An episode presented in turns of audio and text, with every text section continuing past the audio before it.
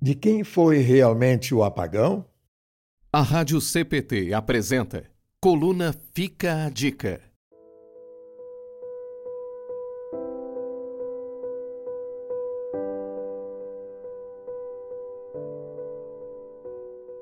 Ainda me pergunto de quem foi realmente o apagão na última segunda-feira. Não sei se o apagão foi algo apenas dos aplicativos do Facebook, Instagram e WhatsApp, ou se o apagão real, quem teve fomos nós. Há diversos relatos de crises de ansiedade e angústia de pessoas que foram forçadas a perceber que existe vida além das redes sociais. Parece-me que a sociedade está entrando em uma relação mais madura com estes aplicativos, ou, ao menos, tentando. Passou a fase da paixão cega, da maravilha da conectividade. Agora, este relacionamento já é visto com maior cautela, calculando sua nocividade.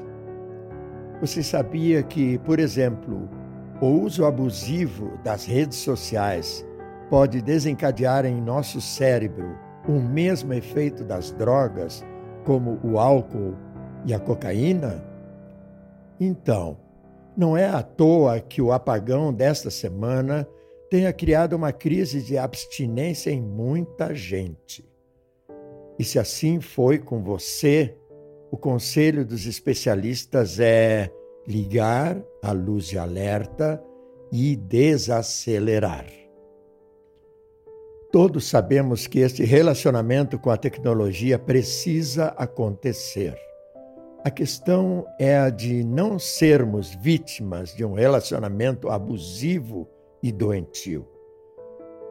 Aplicativos tornaram-se ferramentas de trabalho e, para nós, pastores, excelentes ferramentas para levar Cristo para todos e das mais diferentes formas. Mas confesso a vocês, já faz algum tempo que desativei todos os alarmes das notificações dos aplicativos em meu celular. Quero entrar neste relacionamento apenas quando eu quiser e tiver tempo, e não a qualquer hora e em qualquer lugar.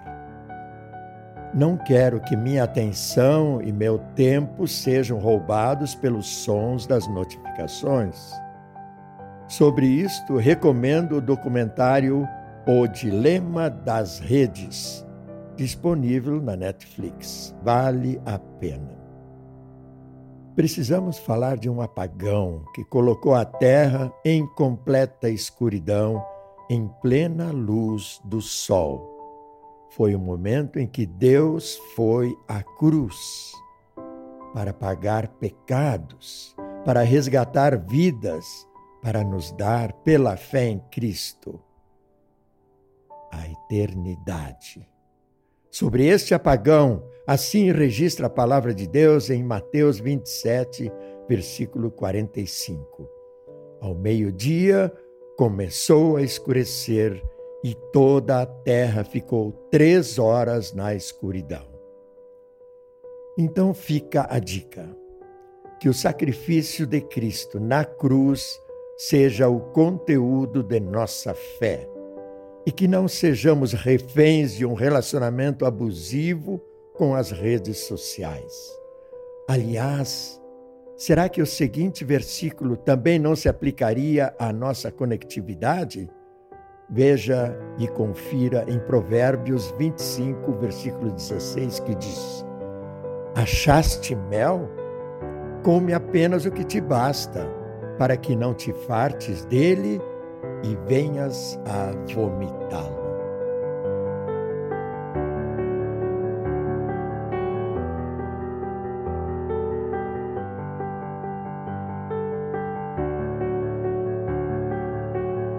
Coluna Fica a Dica. Autoria: Pastor Bruno Serves. Locução: Paulo Udo Kuntzmann. Ouça este e outros conteúdos em radiocpt.com.br.